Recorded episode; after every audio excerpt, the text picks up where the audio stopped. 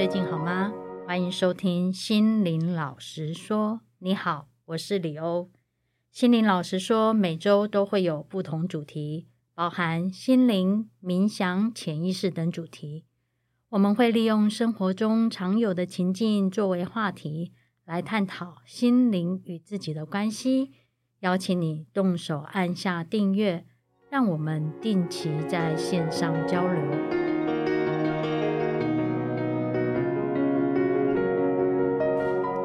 欢迎回来，心灵老师说。你好，我是心灵练习生李欧。嗨，我是伊兰卡。是，那我们今天有邀再邀请伊兰卡来，我们心灵老师说。那因为我们在去年 EP 三十五的时候，就有邀请伊兰卡来分享她在亲子关系中，身为怎么样去调试自己身为妈妈的一个角色的一些心境的一个变化。前段时间我刚好有听到伊兰卡有分享到他面对他的宠物过世的一些心境的一些心路历程。那我想这个其实在我们的生命中都难免都会遇到这样的一个情况，所以我想说能够邀请伊兰卡也来做这个分享。我也请伊兰卡再简单自我介绍一下，让大家可以对你再更熟悉一下。大家好，我是伊兰卡。那呃，我去年的一月从我的硕士班拿到了毕业证书，然后我是念实践大学家庭咨商所，后续会准备考心理师。那目前的话是职业催眠师，我是呃美国 NGH 跟全球超世纪催眠协会 GTHA 的催眠师。那过去在呃就读心理咨商所的部分呢，实习我有在台北市的国民小学当辅导老师。然后也有在台北市立的精神专科的医院的心理治疗中心当了一年的全职实习心理师。目前的话，我的职业是呃 EAP 员工协助方案的各管事，在呃静心推广协会，有时候假日的时候，我也会带一些呃，有时候会带领一些身心灵的活动。二零二四的十二月。也有一个呃读书会的的带领活动这样子。OK，好，那待会也许可以请伊兰卡分享一下，就是因为伊兰卡你有提到说你家的宠物过世了嘛？记得你说它是丁丁，嗯，你是养它多久的时间呢？嗯，我是从二零零四年的哦，二零零五年年初的时候开始养，几乎二十年前啦，然后。呃，养养养，然后他是在二零二三的十二月，他过我印象很深刻的是他在他的十九岁生日过的两天之后离开的，嗯、所以大概养了十十九年。哇，其实那是一个很长的时间，因为感觉就是把一个小孩养到成年，就是养到大学大二这样子。嗯嗯，对。跟他已经这么长时间的一个相伴，那面对像他这样子的一个离去，嗯、你怎么样去面对这样子的一个情况呢？这件事其实我从几年前就开始准备了，就是我平常在家跟他相处，因为我我是我们家的主要照顾者，那他就是经历了我从大学一年级到人生各个阶段，甚至看过我每一个感情的对象哦，到现在成为人母。对我来说，他会是我人生中的一个非常重要的伙伴。那对我来讲，他也是我一个很好的朋友，或者是一个学习的对象。那怎么去面对呢？就我们如果去想象，你有一个相处十九年的家人，每天就是看着他，那他永远都是很开心的迎接我嘛。那我就会觉得说。他已经是我心灵相伴一个非常重要的角色。那其实离开的这件事情，我们不只是要接受说他的消失，哦，他可能这个人这个生命在我们的生命中从此之后他不会再出现，哦，那这是很痛苦的一部分。我几年前就开始在想说啊，如果说我人生中要去经历这样子的一段失落，我可以。怎么样走过？嗯嗯哦，我想了非常多，我甚至连意识上都觉得说，哎，他已经这么老了，如果他有一天要走掉的话，那我也应该要接受啊，因为毕竟他也陪我那么久了。我是用陪我，我不是说活，嗯，因为对我来讲，我去看待我们两个之间的感情依附，不只是两个孤独立的个体，因为我其实也是一个比较依赖的人啊。那我就会觉得说啊，他是留下来为了陪我的。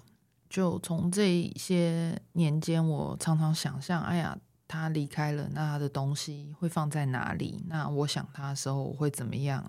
怎么去怀念他？然后我都觉得我做好准备，直到就是他开始身体非常明显的掉到一个我没有想象到的虚弱的状态。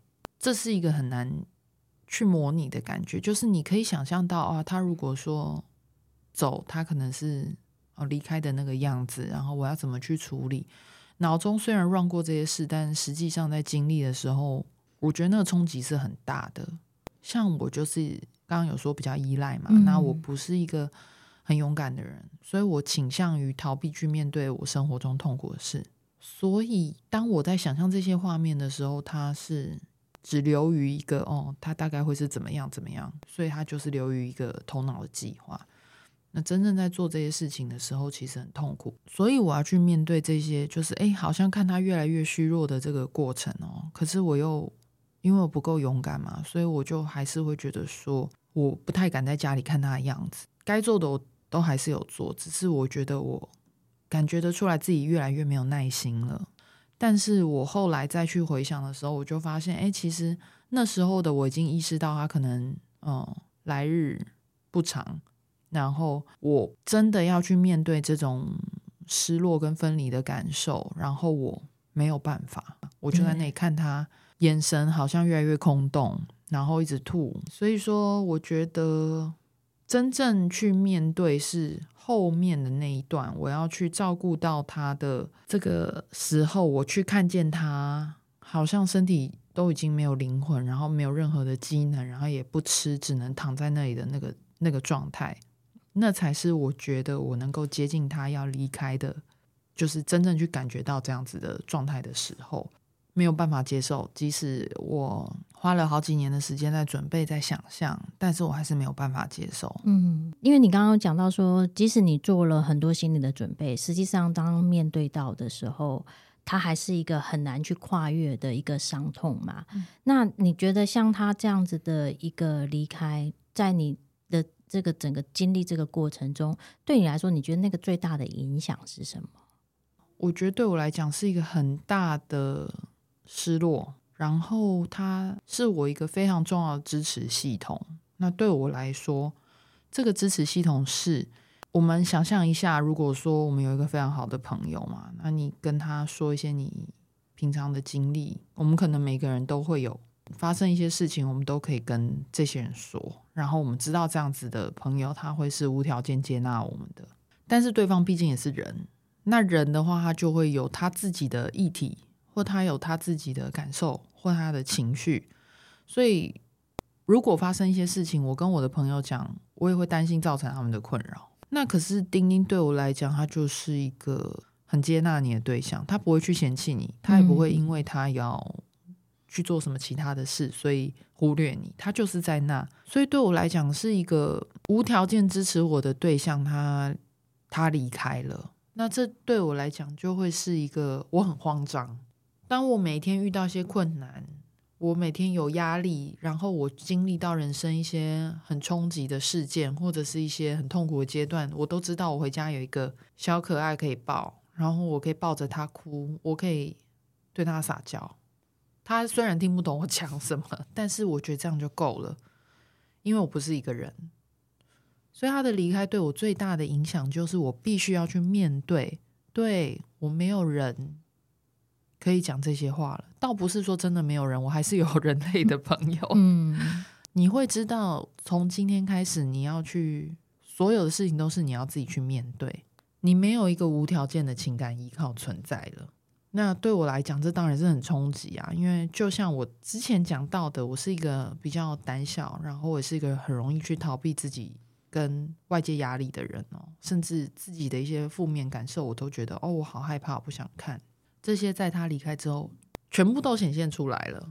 就是当我觉得我遇到一件事情，我很害怕的时候，我回家没有再有一个人让我抱。然后让我去讲说，哦，怎么办？我好害怕，我救救我，救救我，然后得到疗愈没有？嗯，我要开始学习自己去接受这些东西。那这个对我来讲非常非常非常的困难，就是会觉得说，哇，原来我以前不敢看的有这么多，我以前逃避的有这么多。那这样子，后来那你怎么办呢？嗯，你有做什么事情吗？当我要去面对这些冲击的时候，很痛苦，我就去想为什么会痛苦，然后我就发现，哎，第一个，我过去有很多的这些不舒服的感受，我都逃掉了。我借由从他身上得到一些安慰，我就不去面对，我就觉得好像好一点了。好，所以说他离开了，我就要自己去看嘛。再来是说，我发现他不是我人生中第一个离开的人。那过去我生命中有其他很重要的家人离开，那我觉得这唤醒了我过去的一些感受，所以我就觉得说，哇，原来他走，我的这个难过已经不是第一次了，就是让我想到了说，哎，我有一个过去的主要照顾者离开的时候，我也是那么难过，但是因为有丁丁哦，所以我就逃离了那样不舒服的感觉。我只要难过，我就抱他，那我就不用去面对这些感觉嘛，因为我就觉得哦，好像没有那么不舒服了。那所以说，就是这两件事，就是我开始觉得说，哦，我不能再逃跑了。包含我之前在实习，还有在念研究所的这个心理智商这一块，我也都知道，如果说我们有一些呃负面情绪没有去面对，拖久了它会变得很严重。嗯，对，加上催眠的经验，我也知道说。很多事情我们是压在潜意识下，我们不想去看。那这个机会，我就在想说，是不是其实我的生命在告诉我，是时候到了，你要去看。你在这过程中，你有做什么事情帮助你自己能够去开始愿意去面对这些事情呢？我分几个阶段说哈。刚开始，我花了很多时间用头脑去想这件事对我的冲击。那但是我觉得这个就是隔靴搔痒，好像没有到点。然后我就觉得哪里怪怪的，我就发现说，哎，这是我一个自我防卫的机制，因为我觉得我去想想这件事，我不用接触到我的感觉，我就只是在理智层面去处理这些事，我就不痛苦了。那我就在想说，好，如果丁丁今天离开了，他不是宠物，他是一个灵魂，而且他很有智慧，那他会希望活着的我会有怎么样的变化？那我会这样想，当然也是希望我变得更好啊，我不希望我自己就这样子被打败了，因为我觉得。如果今天我是他，我也不乐见自己相处了二十年的人，因为我离开了就意志消沉，对不对？嗯。如果是爱的关系的话，所以我就开始花了蛮多时间去感受我怎么跟他相处。这十九年来，就是每一个人生重要阶段，我都会去先去想一下大概发生什么事，然后强迫我自己进入到那个回忆之流里面去感觉。比如说那个时候的我怎么跟他互动，我看着他跟我的伴侣或者是我的小孩相处的时候，我的感觉怎么样？慢慢慢慢的越来越清楚的浮现，然后我进入那些回忆，加上我现在失去他，我就很多的感触，我就哭，我就去感觉，甚至我有时候跟他吵架，我会打他屁股，我也是跟他道歉，然后甚至最后照顾他的这几个月，因为他真的是他真的很老，然后他。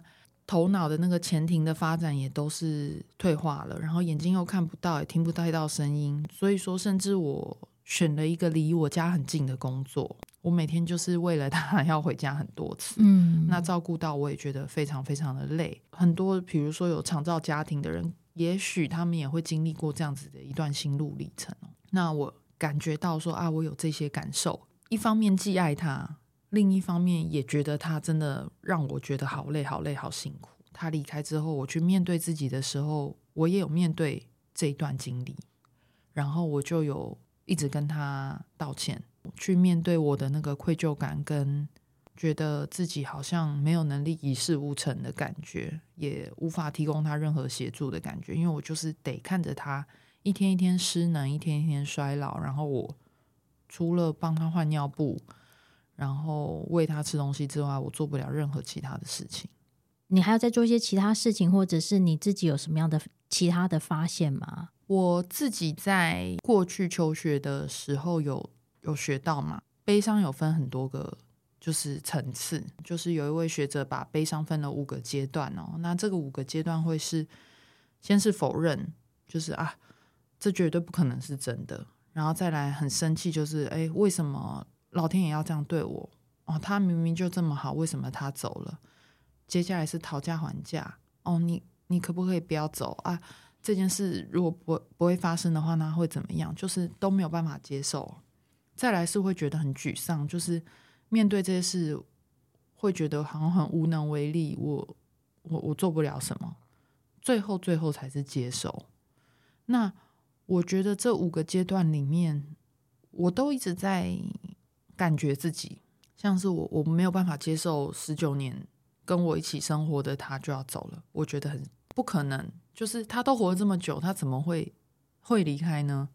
好，然后很生气，就是会觉得说，那种生气不是只有对他，就是对我生生命中各种事情生气，因为我真的是那个情绪的感受太强烈了，我没有办法去 hold 住他。那回到这个悲伤五阶段来看，那个愤怒的出现是因为我再也没有办法去说服自己了。我觉得很生气，所以我开始脾气很差。接下来到现在，我觉得我都还在沮丧。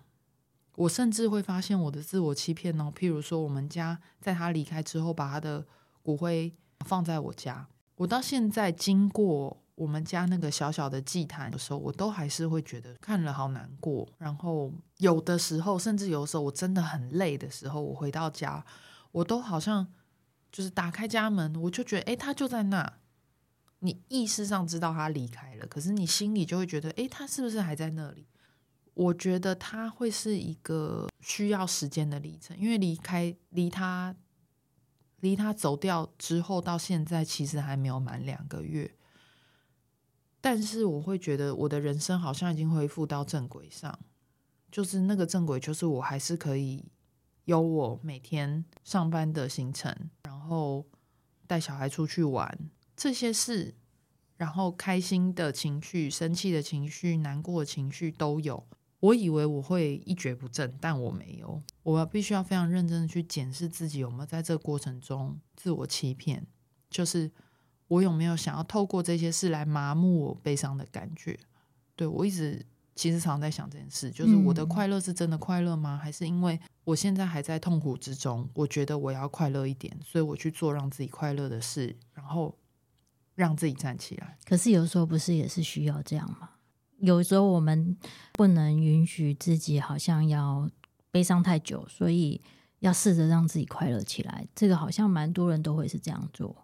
对，我会觉得这是我们一般去面对呃痛苦的方式哦，就是甚至连我有的时候也是这样子啊。可能我今天在公司上有一些呃接到了一些比较。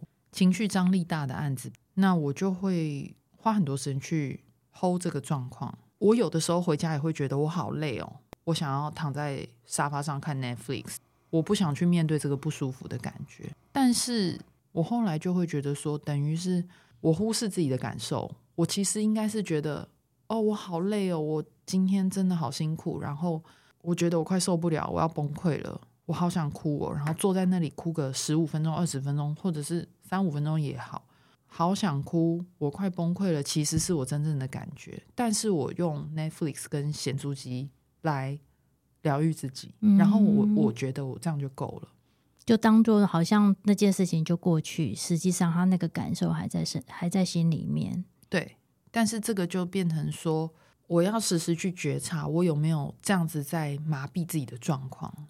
我不可能因为狗狗的过世，我就跟公司请丧假。那我不可能坐在那里很麻木的，我什么都不做，然后我就是很沮丧，然后我没有办法工作，然后小孩也没办法顾，我就是放飞自我，不可能嘛。嗯。所以说，我要回到我的日常生活正轨，跟孩子的相处，跟同事的相处，工作上的一些责任的承担，跟事务的处理，这些都还是必须要 keep going。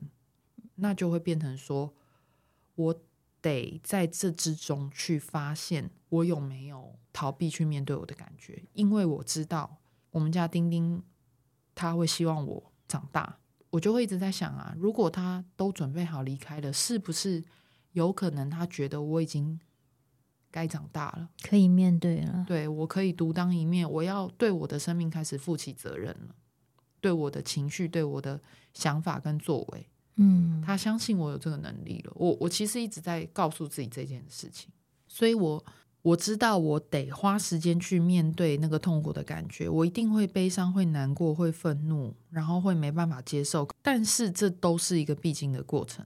从这个过程中，我要学会照顾好我自己。嗯，这我觉得是他离开之后对我最大的影响，就是我好像可以开始重新的为我自己活。可是，那如果说我们对对自己的感觉其实比较没有那么敏锐的话，那要怎么样去做来去帮助自己呢？就是我们如果对自己的感受比较不是那么靠近哦，可以这样说，就是比如说比较像木头，怎么样去更靠近自己的感觉？我觉得这是一件很重要的事情。首先，我们必须要去接受自己的感觉很薄弱。嗯嗯，听起来很困难。但是又很简单的事，你的你如果身边有人会跟你说：“哎，我为什么你对这些都没感觉？为什么你好像很冷静、很冷淡？”哦，那也许他就是一个警讯，在告诉我们说：“哎，我们好像对很多事情，我们都没有办法太过于深入进去，然后去觉察自己的状态。”那接下来就是我们怎么去帮助自己做这件事情嘛？如果说我们对自己的情绪跟自己的感受，会觉得说好像有一段距离的朋友，可以先回到小时候去想象、去想或者去感觉，有没有人曾经在你想要表达自己的感受的时候，他制止你？我觉得要先去回头看这件事。譬如说，嗯、你为什么笑得那么大声？这有什么好开心的？你哭什么？这有什么好难过的？你你为什么那么那么难过、那么沮丧？啊，这个就没什么啊。那我觉得我们可以先去意识到，就是呃我们自己的状态，然后再回到前面去看，说，哎，有没有这样子造成这样子的一个成因？先去意识到这一点，然后如果有学会疗愈的朋友啊，就诶帮助自己进入那个感受，去重新的经历，去感觉，去疗愈，去释放那些卡住的情绪，慢慢慢慢就会增进。我们对自己感受的敏锐度，嗯，那如果说没有学过疗愈的朋友，可以透过心理咨商或者是催眠，哦，帮助我们去回溯到这个情绪麻木、冷淡或者卡住的原因，然后接下来帮助自己去面对后续我们人生中每一天、每一天，或者是面临到一些重大事件的时候，我们怎么去协助自己去抒发我们的情绪，嗯。那我想，因为最后我想要，就说，因为现在可能有一些朋友，他也许也正跟你一样，有经历到这种宠物或者是重要的人离开的这种情况。嗯，如果有一个最重要的提醒，或者是对他们可能最有帮助的，你觉得会是什么？其实我觉得不单单只是死亡这件事哦，就是面对跟重要他人的分离，也会是一个非常重要的关卡跟很大的冲击。我觉得无论如何都是先照顾好自己。我们是留下来的人，那留下来的人第一件事要做的就是我们要把自己照顾好。我觉得这个是最重要、最重要的。嗯嗯。那再来的话，就是如果你是一个懂得疗愈的朋友，就透过我们学会的工具来照顾好我们自己，好去面对这些感受。那如果是没有接触过心理咨商，或者是催眠或身心灵疗愈的朋友，因为它是一个非常大的情绪的冲击，然后它会带来很多的可能心理的创伤。那这个就要请专业的人来协助你去面对这样的感受，然后慢慢让自己走过。那因为刚刚伊兰卡你有说你在今年下半年有读书会的部分，我想说是不是也请你能够介绍一下呢？那今年在哇，真的是很年底的时候，今年十二月七号、十四号、二一二八，呃，我会带领一个叫做《踏上心灵幽静，穿越困境的灵性生活指引》这本书的读书会哦。那这本书它很有趣哦，它其实是一个美国的一个观禅大师。就是啊，禅、修大师加上他又是临床心理学博士。这本书它其实主要目的是在讲说，哎，我们怎么样把一些能够简单而且很有用的灵性修行带入我们的生活。那其实这本书它没有任何的宗教背景，它就只是一个让我们怎么去贴近自己的感受，让我们怎么去接纳、认识自己的一个生活指引手册。嗯，那我会在这本书的带领上跟大家做许多的讨论，然后我的经验分享。那它会是一个很简单的小型的读书会。那如果大家有兴趣的话，也可以来参加。好哦，谢谢伊兰卡的这个分享，谢谢。好，那心灵老师说，我们下次见，拜拜，拜拜。